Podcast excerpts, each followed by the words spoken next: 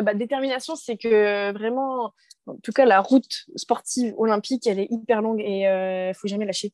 Euh, surtout en voile, c'est un sport à maturité. Donc, euh, voilà, être bien déterminé, savoir ce qu'on fait. et puis, c'est un peu valable pour tout, hein, aussi pour le double projet. et puis aussi, le partage. C'est, le partage, ça, ça, me, ça me parle pas mal. C'est que c'est, y a, c'est un, milieu où il y a quand même pas énormément de femmes et j'aimerais enfin voilà je vais me partager quand toi quand je vois des nanas sur l'eau c'est sûr que je vais aller les voir pour pour les booster ou en tout cas pour leur dire que c'est possible et qu'il n'y a pas de raison que bah, qu'on soit moins nombreuses tout simplement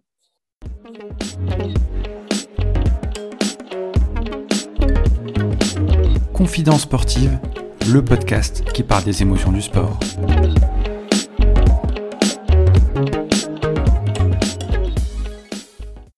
L'eau et la mer sont ses éléments. Née le 18 août 1995 à Brest, la Bretonne détonne sur sa planche à voile en catégorie IQ Foil. Quatrième au championnat d'Europe en 2021, troisième aux International Games à Lanzarote cette année, elle fait partie des membres de l'équipe de France. Remplaçante aux Jeux Olympiques de Tokyo en 2020, elle espère confirmer et passer un cap avec un seul objectif en tête, les Jeux Olympiques Paris 2024. Sportif émérite et diplômée, elle est actuellement conseillère stratégie en banque en parallèle de sa carrière de sportif de haut niveau. J'ai nommé Lucie Belbéoc. Comment ça va, Lucie? Bah, Écoutez, bonjour à tous. Euh, ouais, ça va, ça va super. Merci beaucoup. Merci à toi d'avoir accepté euh, l'invitation euh, du podcast. Est-ce que tu écoutes des podcasts d'ailleurs? Oui, oui, oui. J'écoute pas mal de podcasts justement sur les sportifs c'est assez euh, inspirant euh, parce qu'il y a quand même des, pas mal de sujets sur lesquels on se recroise, comme des, blessures, des gestions de blessures, euh, bah, aussi la gestion de la carrière professionnelle et sportive. Enfin, il y a quand même une multitude de thèmes qui sont, qui sont vachement en commun. Parfait. On va parler de confidence sportive, du podcast des émotions dans le sport. À quand remontent tes premiers souvenirs de sport étant enfant? Euh, oh, assez tôt, euh, c'est vrai que mes parents euh, nous ont mis, enfin, je dis nous, ma fratrie et moi-même, au sport assez, ouais, assez jeune. mais je pense que les premiers, ouais, les premiers souvenirs de sport, ce serait plutôt à l'école, à l'école primaire en fait, à la récré, quand, enfin voilà, nous, on avait une toute petite cour de récréation, mais ça nous suffisait amplement pour, pour se défouler. sur les 15 minutes qu'on avait le matin et l'après-midi. Donc, c'est ouais, ce serait plutôt ça mes premiers souvenirs de, de sport. Et tu faisais quoi comme type de sport à ce moment-là, alors, du coup? Ouais, bah on... Courait pas mal sans but, c'est le sport principal. Après, on faisait pas mal de des ballots prisonniers, des choses comme ça, euh, mais basé surtout sur la course euh, pour vraiment nous défouler. De toute façon, quand on est tout, tout petit, euh, c'est vrai que tout ce qui est technique, c'est un peu compliqué. Donc, juste courir dans tous les sens, c'était le meilleur des défouloirs. Les classiques, les basiques, j'ai envie de dire. On a tous connu ça. Alors après, il y a la planche à voile et j'ai envie de te poser une question par rapport justement à, cette discipline euh, euh, aquatique. Pourquoi la planche à voile plutôt que le kayak, le surf ou encore le ski nautique par exemple? Euh, parce que c'est vrai que moi je suis originaire de Brest et il y a un gros gros club de planche à voile ici et donc c'est vrai que c'était c'était quand même euh, la facilité et puis, euh, et puis aussi, bah, c'était bien à la mode, euh, en tout cas quand j'ai commencé, et je savais toujours. Et mon grand frère aussi faisait de la planche à voile, donc j'avais déjà une idée un peu de ce que c'était, je, voyais, je voyais à quoi ça pouvait ressembler. Et avant, avant quand même de m'engager à fond dans la planche, c'est vrai que j'avais fait un stage d'une semaine où j'ai pu essayer chaque jour une, catégorie différente, donc un jour du catamaran, un jour du kayak, un jour de l'optimiste et puis de la planche à voile. Et voilà, le choix été vite fait. Hein. Franchement, les sensations étaient quand même décuplées en planche à voile, donc j'ai signé pour ça. Donc la proximité avec la discipline et aussi une influence familiale. Oui, ouais, ouais, carrément. Ouais. Alors, du loisir à la compétition, il n'y a qu'un pas. Est-ce que tu peux nous décrire la pratique euh, de la planche à voile en compétition par rapport à ce que tu es en train de faire actuellement, les règles, les spécificités euh, pour euh, atteindre aussi le haut niveau? Oui, bah alors euh, nous, en planche à voile, déjà en planche à voile, il y a plusieurs catégories. Euh, moi, là, je fais de la planche à voile olympique, donc euh, celle qui est aux Jeux Olympiques. Donc, on a toutes les concurrentes ont le même matériel. donc, on a une voile de 8 mètres carrés avec une planche et un foil, donc ce qui fait qu'on vole au-dessus de l'eau là. ça, c'est la nouvelle catégorie qui est en place depuis un an et demi maintenant, ouais, deux ans presque. Euh, et, nous, les compétitions, ça se déroule sur une semaine. Donc, ça va être euh, généralement cinq jours de compétition. Et le dernier jour, on fait une grande finale avec les dix meilleurs. Et donc là, après, on fait une quart de finale, demi-finale et grande finale. Euh, ce qui fait que c'est super palpitant le dernier jour puisque tout, peut, tout, peut, tout peut changer. Et globalement, chaque journée, on, fait, on va faire entre ouais, 3 et cinq courses. Les courses, ça, varie, il y en a plusieurs formats, mais en moyenne, ça va durer une vingtaine de minutes. Euh, c'est assez euh, impactant physiquement. Euh, ça dépend aussi du vent, en fait, qu'il y ait peu de vent ou beaucoup de vent, on, y va quoi qu'il arrive. Et, et, puis voilà, à la fin de la. En fait, on part sur des, parcours donc de, 20 minutes, comme je disais, et on part tout en même temps. La première qui réussit à, réaliser le parcours en, tête, elle marque un point, la deuxième deux points, etc. Et à la fin de la semaine, en fait, on fait le cumul de, tous ces points-là. Et généralement, on a quatre bouées à passer dans, ces parcours-là. Et euh, il faut être la plus rapide possible et la plus, la plus maligne d'un point de vue euh, tactique et, météorologique, on va dire. Donc c'est une discipline où il faut être forte sur la, durée par rapport à, ces journées de compétition et après un sprint entre guillemets sur euh, quart de finale, demi-finale, finale. C'est ça, ouais. C'est un tout nouveau format euh, qui rend la discipline beaucoup plus attrayante et plus spectaculaire, et puis plus compréhensible aussi, hein, parce que c'est vrai que historiquement, euh, la voile, c'est quand même, voilà, c'est un cumul de points. Ça ressemble un petit peu, ça peut être assimilé au, au décathlon, où finalement, bah, la dernière course, en fait, voilà, on, comprend pas forcément si on n'a pas suivi avant, parce que bah, y en a qui s'écroulent, qui pleurent, d'autres qui sont, qui, qui, sont pleins de joie, alors que ça correspond pas au dernier classement. Et nous, là, en faisant ça, ça rend les choses plus, plus faciles. Et c'est vrai qu'effectivement, bah, pendant la semaine, il faut quand même bien gérer sa fatigue, puisqu'on sait que le dernier jour, potentiellement, c'est dans, le top 10, bah, c'est en fait là que tout va se faire. Euh, et donc, ouais, c'est à moitié un marathon, et puis en même temps un sprint aussi. Quoi. Donc, euh, c'est assez intéressant physiquement ces euh, changements, ils ont impacté euh, la discipline, mais toi aussi, concernant ta préparation, c'est quelque chose qui te convient mieux? Ouais, euh, c'est vrai qu'au début, quand on a changé de, de support, bon, pour moi, c'était un peu je me suis dit, mince, euh, j'ai un peu passé des années quand même entraîné sur une planche à voile qui finalement euh, va être jetée à la poubelle, mais il y a quand même des choses qui ne changent pas euh, sur tout ce qui est jeu de la régate, bah, l'analyse des vents, des courants, des nuages, tout ça, c'est, on est un peu sur la même chose. En revanche, c'est vrai que le support à foil nécessite d'être plus euh, lourd en fait euh, d'un point de vue juste gabarit. Euh, ce qui fait que là bah, en préparation physique ça a complètement changé. Il faut être le plus long possible. Donc là déjà depuis ouais, un an et demi j'ai pris 10 kilos. Il faudrait que j'en prenne encore 10 donc c'est beaucoup d'alimentation beaucoup de, musculation très peu de on essaie de limiter un peu les sports cardio. Donc voilà ça, c'est un gros élément. Ça a bien changé bien changé la donne. Mais après ce qui est génial c'est que du coup on a tout à apprendre on découvre des trucs chaque jour à l'entraînement et c'est vraiment des sensations qui sont encore plus magiques qu'avant, parce que là, on, vole et la, glisse, c'est assez incroyable. Donc, c'est des vrais changements. Et tu l'as dit, il y a le facteur euh, météorologique qui est important dans ta, discipline. Quelles sont les conditions idéales, entre guillemets, et les conditions les plus compliquées? Est-ce que tu as des anecdotes à ce sujet? Ouais, ben, on va dire que de toute façon, les conditions qui sont les plus compliquées, c'est un peu quand c'est extrême. Donc, quand ça va être du vent très, très léger, euh, bah là, physiquement, il euh, va falloir faire sortir le foil de l'eau et faire décoller euh, toute la planche. Donc, c'est physiquement, c'est dur. Et pour le moment, les, les, les comités de course sont un petit peu frileux de ça. Donc, ils attendent qu'il y ait un vent suffisamment établi pour que tout le monde puisse être en mesure de voler. Donc, c'est bon, ça pose un peu des conflits, puisqu'effectivement, en fonction des gabarits, bah, certains vont pousser pour, pour que ça décolle tôt, d'autres pas.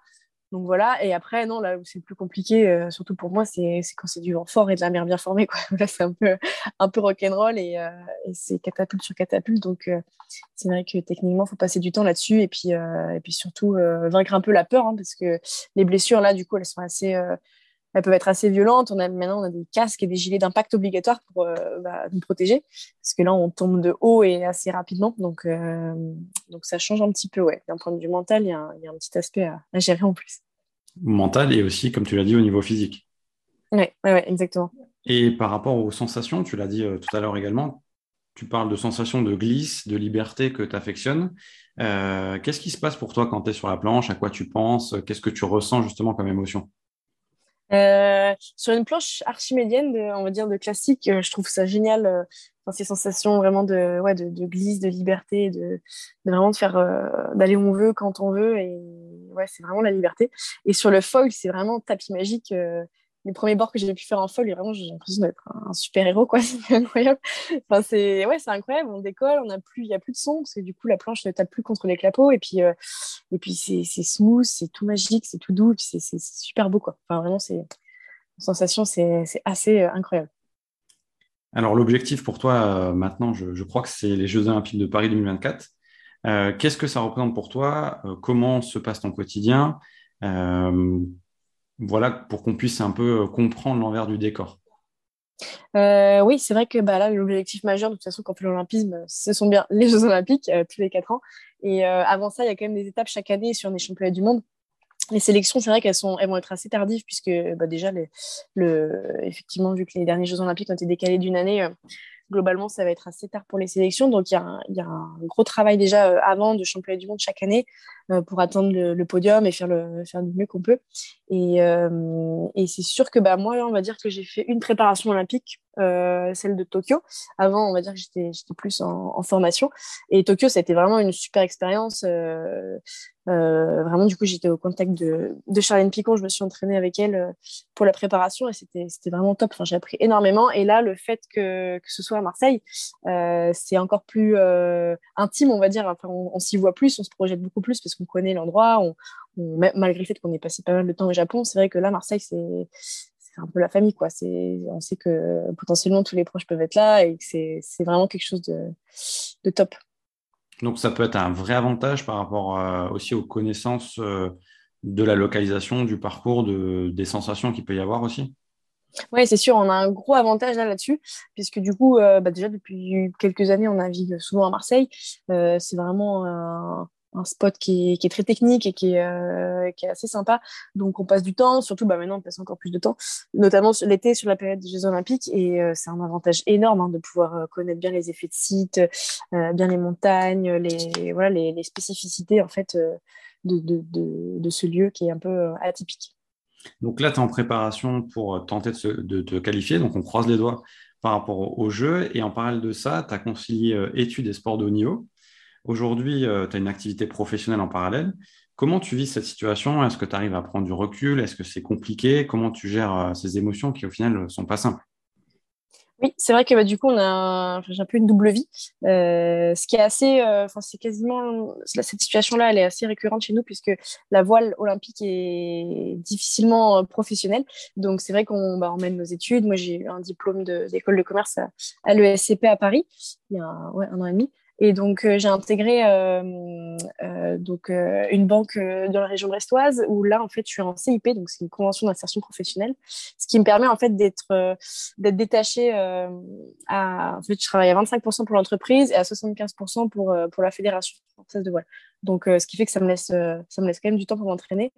Et en même temps, ça me permet aussi bah, de, de, faire fructifier mon diplôme, de pouvoir aussi bah, rencontrer d'autres personnes. Et plus difficile à gérer, ce serait, dirais, effectivement la gestion de la fatigue puisque du coup ça fait pas du tout de temps de repos en fait on, enchaîne quoi. Quand c'est compétition on rentre c'est tout de suite euh, boulot. Mais en même temps ça permet de switcher complètement euh, d'un point de vue mental donc c'est euh, c'est pas mal. Et je dirais en deuxième point ce qui est un peu difficile c'est pour moi en tout cas de gérer un peu la frustration de finalement bah, travailler 25% ça fait voilà ça fait pas énormément dans la semaine donc du coup, c'est un plus pour toi par rapport à, l'aspect mental parce que tu arrives à couper euh, du domaine sportif et de voir autre chose. Et d'un autre côté, euh, vu que tu as 25% au niveau financier, forcément, tu n'es pas sur un salaire à plein temps comme on peut l'avoir dans n'importe quelle entreprise, euh, comme une personne lambda, entre guillemets. Alors si, c'est là l'avantage du, CIP, c'est-à-dire que du coup, euh, par des, euh, arrangements euh, donc de mécénat, en fait, bah, en fait, ça va être la fédération qui va compléter le, salaire. Donc ça, c'est super. Enfin, c'est-à-dire qu'à la fin du mois, j'ai quand même un salaire à temps plein, malgré le fait que je travaille à 25. c'est vraiment considéré comme 25% d'entreprise, 75% pour la fédération. Donc en fait, ça se, les deux se complètent et, et s'auto-alimentent. Donc une vraie sécurité. Et ça, c'est bien pour, pour performer. Ouais, bah ça change tout. Hein. Quand on sait que, que ça va pas être trop compliqué à la fin du mois, c'est quand même. Euh, ça allège euh, l'esprit. Et comment euh, comment t'es vu en, entreprise par rapport à tes collègues, par rapport à ta discipline? Est-ce qu'ils comprennent? Est-ce qu'ils te posent des questions? Est-ce que tu es un peu une ovni pour eux? Euh, honnêtement, ça se passe, très très bien. Euh, je, suis, je vachement soutenue et puis euh, ouais, ils s'intéressent parce que c'est vrai que c'est des profils qui sont un peu atypiques. ils n'ont pas l'habitude de, rencontrer des personnes qui sont athlètes de haut niveau. Nous, dans l'entreprise, on est, deux dans ce, cas-là, deux femmes d'ailleurs de la voile, donc c'est assez parlant. Et, non, non, ils sont, plutôt à fond. et voilà, malgré le fait que je sois pas là tout le temps, voilà, ils ont quand même conscience que je peux apporter des choses un peu différentes. Et, et non, c'est plutôt très bienveillant et j'ai absolument pas de, de points négatifs, comme par exemple, c'est vrai qu'à l'école, parfois, je partais en compétition, donc des fois, on partait une ou deux semaines, parce qu'il y a du décalage horaire aussi, parfois, sur les destinations lointaines. Et c'est vrai que bah, moi, je rentre, je suis, je quoi, parce que j'ai passé la, bah, la, semaine sur l'eau à régater. Puis bon, la, réflexion première, c'est bon, alors, c'était bien les vacances et tout, alors qu'effectivement, c'est pas vraiment des vacances. C'est ouais, un boulot à plein temps, quand même, le, fait d'être athlète de niveau, de préparer les Jeux Olympiques et, et, voilà, de vouloir représenter la France au, au plus haut niveau. Donc, euh, non, non, dans, dans, mon entreprise, ils sont plutôt euh, hyper bienveillants là-dessus. Et pour en savoir plus, il y, a son, il y, a ton site internet qui est très bien fait, où tu parles de tes valeurs que tu défends, notamment la détermination, la passion et le partage. À quoi ça correspond pour toi euh, si tu devais les décrire? Bah, Détermination, c'est que vraiment, en tout cas, la route sportive olympique, elle est hyper longue et il euh, ne faut jamais lâcher. Euh, surtout en voile, c'est un sport à maturité. Donc, euh, voilà, être bien déterminé de savoir ce qu'on fait. et puis, c'est un peu valable pour tout, hein, aussi pour le double projet. et puis aussi, le partage. Le partage, ça, me, ça me parle pas mal. C'est que c'est, y a, c'est un, milieu où il y a quand même pas énormément de femmes et j'aimerais enfin voilà je vais me partager quand toi quand je vois des nanas sur l'eau c'est sûr que je vais aller les voir pour pour les booster ou en tout cas pour leur dire que c'est possible et qu'il n'y a pas de raison que bah, qu'on soit moins nombreuses tout simplement.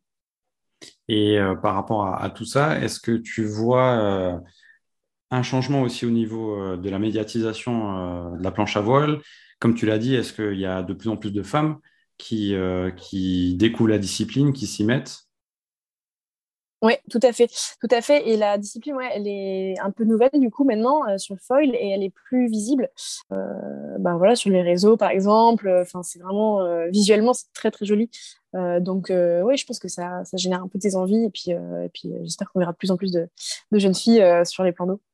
Bah, en tout cas, s'il y en a qui hésitent, c'est le moment de tenter l'aventure de la planche à voile. Euh, tu es également euh, engagé par rapport à la protection de l'environnement. Tu as beaucoup voyagé euh, dans le monde. Est-ce que tu as des choses qui t'ont marqué par rapport à des compétitions ouais, bah, alors quand tu me dis ça, tout de suite, je pense plutôt au point négatif sur des endroits où on a navigué, où on s'est retrouvé face à, des tonnes et des tonnes de sacs plastiques, ou voilà, surtout là, maintenant la nouvelle tare, c'est les, les, masques jetables contre le Covid, et là, c'est vraiment une catastrophe parce que là, on est, face à ça directement en mer et, je trouve ça assez, euh, assez aberrant. Et après, euh, de plus en plus maintenant, on a quand même euh, pas mal d'actions de, beach cleaning. on voit voilà, quand même des villes qui, se mettent en place pour, justement éviter un peu ça, au moins faire de la... Évidemment, c'est une petite échelle, mais de, faire un maximum de communication aussi là-dessus et de transmettre les, gestes pour bah, les générations Donc, c'est sûr que enfin simplement juste ne pas jeter ses déchets à l'extérieur euh, dans la mer et plutôt dans les, dans les poêles qui sont prévus à cet effet, euh, ce serait déjà un, petit pas vers l'avant. et on espère que ça va encore aller euh, plus loin. Est-ce qu'il y a une compétition justement qui t'a marqué positivement ou négativement d'ailleurs? Oui, bah, c'est vrai que je peux parler du lac de Garde où l'année dernière j'ai remporté une, une Coupe du Monde et c'était euh, c'était quand même une, émotionnel euh, assez, assez sympa. Et d'un point de vue écologique, par contre, c'est vrai que c'est un lac, donc c'est de l'eau douce et c'est vraiment magnifique. Et euh, on, a été quand même face à quelques déchets à un moment, notamment sur les entraînements avant la compète. Et je me suis pris un sac plastique à vive allure et c'est vrai que du coup ça m'a décalé toutes les cervicales et ça a été compliqué quand même pendant toute une semaine. Euh, donc, euh, donc voilà, c'est un très bon souvenir euh, de fin de compète sur une victoire, mais c'est vrai que les entraînements comme ça, quand on est face à des, à des éléments externes, c'est un peu, un peu compliqué. Ah ouais, carrément, un sac plastique, en fait, ça peut, en fait, ça peut avoir des conséquences qui sont inimaginables par rapport à la discipline. Ouais, ouais, ça nous arrête. Bah, si on se le prend dans le fall, parce que c'est vrai qu'on va vite. Donc, généralement, on, voit à peu près les, les, obstacles à éviter, donc, euh, donc on les évite. Mais parfois, ça va trop vite ou c'est un sac plastique qui va être à mi-haut, donc pas vraiment visible. Et, euh, bah, nous, on va quand même à des vitesses euh, presque à, ouais, à 40-45 km/h sur les, sur les vives. Et bah, passer de, cette vitesse-là à zéro, d'un coup, c'est assez violent. Donc, ouais, ça part en catapulte vers l'avant. D'ailleurs, du coup, tu as eu des blessures aussi. Est-ce que tu as eu des moments de doute dans ta carrière? Comment tu fais pour euh, aussi euh, aller de l'avant euh, dans ta carrière, tout simplement? Ouais, c'est vrai que j'ai eu quelques blessures la, saison dernière, mais après, c'est sûr, ça fait toujours des chocs, mais après, j'essaie de m'en servir comme justement point positif et puis test aussi pour voir déjà en combien de temps je suis prête à, à revenir au niveau et puis puis voilà, j'essaie de tirer quand même des positifs de ces périodes-là, parce que c'est aussi un moment où on a plus de temps, du coup, pour potentiellement chercher des partenaires ou faire autre chose. Et, euh, et voilà, j'essaie de le rendre plutôt positif. D'ailleurs, pour atteindre le niveau, est-ce que tu as des modèles? Est-ce que tu as eu des modèles déjà dans ton enfance, dans un premier temps?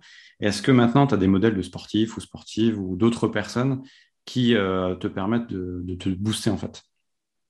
Ouais, bah, je dirais que j'étais jeune, mes, mes modèles, ça aurait été plutôt euh, ouais, mes, mes, parents qui, euh, qui nous ont poussé à faire, à faire du sport, mon frère qui faisait de la planche à voile, évidemment. Et, euh, et puis maintenant, c'est vrai que j'ai pas d'idole comme ça, mais c'est vrai qu'on a, on a quand même des, des belles médailles olympiques, notamment féminines, ici à Brest. Je parle de, Faustine Méret, qui a remporté une médaille d'or en planche à voile. Et puis bah, récemment, Charlène Picon, avec qui je me suis entraînée, qui pour moi, voilà, c'est quand même des, des, figures de femmes hyper fortes et qui, bah, qui qui, font ce qu'elles veulent et qui, se, voilà, qui sont hyper, euh, hyper engagées dans leur, dans leur pratique, qui sont excellentes et c'est des athlètes vraiment euh, incroyables. D'ailleurs, euh, cette médiatisation de cette discipline-là, la planche à voile, tu vois un développement aussi au niveau de la communication, notamment par rapport à toi, à tes partenaires, sur les réseaux sociaux? Est-ce que tu sens qu'il y a vraiment un engouement qui se met en place petit à petit? Je dirais que c'est quand même plus facile. Ça intéresse plus le, grand public, entre guillemets, quand on parle de foil. C'est vrai que maintenant, euh, sur les nouveaux engins de plage, les wings, les kites à foil, même bah, maintenant sur, sur les Vendée Globes, euh, voilà, on voit, des foils un peu partout. Et c'est vrai que ben, monsieur, même tout le monde euh, visualise mieux ce qu'on fait. et puis c'est plus sympa, c'est plus attractif. Donc, ouais, je trouve que c'est quand même plus facile d'en parler et c'est plus sympa. Donc, tu penses qu'on est sur la bonne pente par rapport à, ascendante par rapport à la discipline? Oui, oui, oui, de toute façon, on va dire que ça pouvait pas franchement être pire. Donc, euh, on est sur la bonne voie. Parce qu'avant, c'était comment au final Il y a 5 ans, 10 ans? Ouais, c'était vraiment. Euh, bah, c'est passé très au silence. En général, déjà la voile. Bon, déjà, les Jeux Olympiques, bon, c'est mis en lumière qu'une fois tous les 4 ans. Ensuite, la voile, c'est olympique, c'est encore quelque chose de différent, puisque généralement, en plus, la voile olympique n'est pas sur le, site euh, olympique euh, à proprement dit des, athlètes de, stade.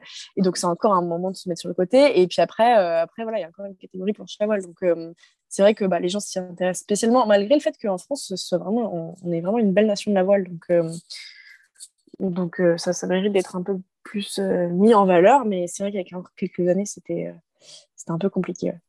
Donc, tu viens d'une discipline qui est peu médiatique à la base, euh, qui est compliquée aussi à, gérer par rapport euh, bah, au niveau financier parce que ça coûte de l'argent. Forcément, c'est le haut niveau. Mais en contrepartie, tu as toujours euh, le sourire sur tes publications sur les réseaux sociaux. Est-ce que c'est quelque chose qui te caractérise? Non, je pense que je suis, je suis contente de faire ce que je fais, donc forcément, ça se, bah, peut-être que ça se voit, mais non, non, moi, je suis hyper épanouie dans tout ce que je fais, même si évidemment il y a des hauts et des bas, c'est, jamais des chemins euh, tranquille et facile. Hein. Puis évidemment, sinon je ferais pas de l'olympisme. Et puis non, non, vraiment, j'adore, euh, j'adore tout ce que je fais et je pense que j'ai vraiment pas, pas à me plaindre. Ça se voit en tout cas. Et par rapport à ta carrière, alors bien sûr, elle n'est pas terminée, mais si on doit faire un petit bilan ou quelque chose qu'on devrait retenir, qu'est-ce qui te rend le plus fier? Je pense que ce qui me rend le plus fier, c'est d'avoir pu euh, bah, voyager dès mon plus jeune âge, en fait, d'avoir pu rencontrer des gens hyper différents que j'aurais jamais rencontrés. Après, évidemment, oui, il y, a des victoires, il y a aussi bah, des, moments plus, durs. Euh, finalement, je me rappelle plus des moments durs que des, victoires, mais ça, c'est un peu un truc de caractère euh, personnel. Mais non, je suis hyper fière de, bah, de la façon dans laquelle j'ai grandi, j'ai travaillé. Je pense que je suis pas une athlète qui a beaucoup de talent, mais par contre, je, je travaille beaucoup. Quoi. Donc, c'est ce que j'aime et et c'est, ouais, je peux être peut-être fière de, de ça. Les championnats du monde, il y a les qualifications. Comment ça va se passer euh, prochainement? Là, on a fait un gros début de saison avec beaucoup de déplacements, beaucoup de compétitions. Et là, en fin d'année, euh, en mois d'octobre, on a le championnat du monde euh, qui aura lieu à Brest. Vraiment super. Et ensuite, l'année prochaine, on aura encore un championnat du monde qui sera important. Et puis en 2024, il y aura un nouveau championnat du monde. Sans doute des sélections. Pour l'instant, on n'a pas encore les modalités, mais ce sera, ce sera assez proche des Jeux Olympiques le, processus de sélection. Donc, euh, on, verra bien pour l'instant. On accumule les heures d'entraînement et puis, euh, puis, on verra. Parfait. En dehors du sport, qu'est-ce qui te procure des émotions au, quotidien? Euh, bah, c'est vrai que je suis très liée au sport quand même. Hein. Enfin, quand, quand, je vais bien, quand je vais pas bien, j'ai toujours envie de me tourner vers le sport. Après, ce que j'aime, c'est ouais, vraiment ce contact-là avec la nature, les voyages. ça, en fait, tout ce qui, tout ce qui, qui change du, de l'ordinaire. En fait, j'aime un peu euh, prendre du temps aussi. Et puis, ouais. Euh, enfin, peut-être, euh, ouais, quand j'ai du temps libre, c'est plutôt que j'essaie de ralentir, ralentir ma vie.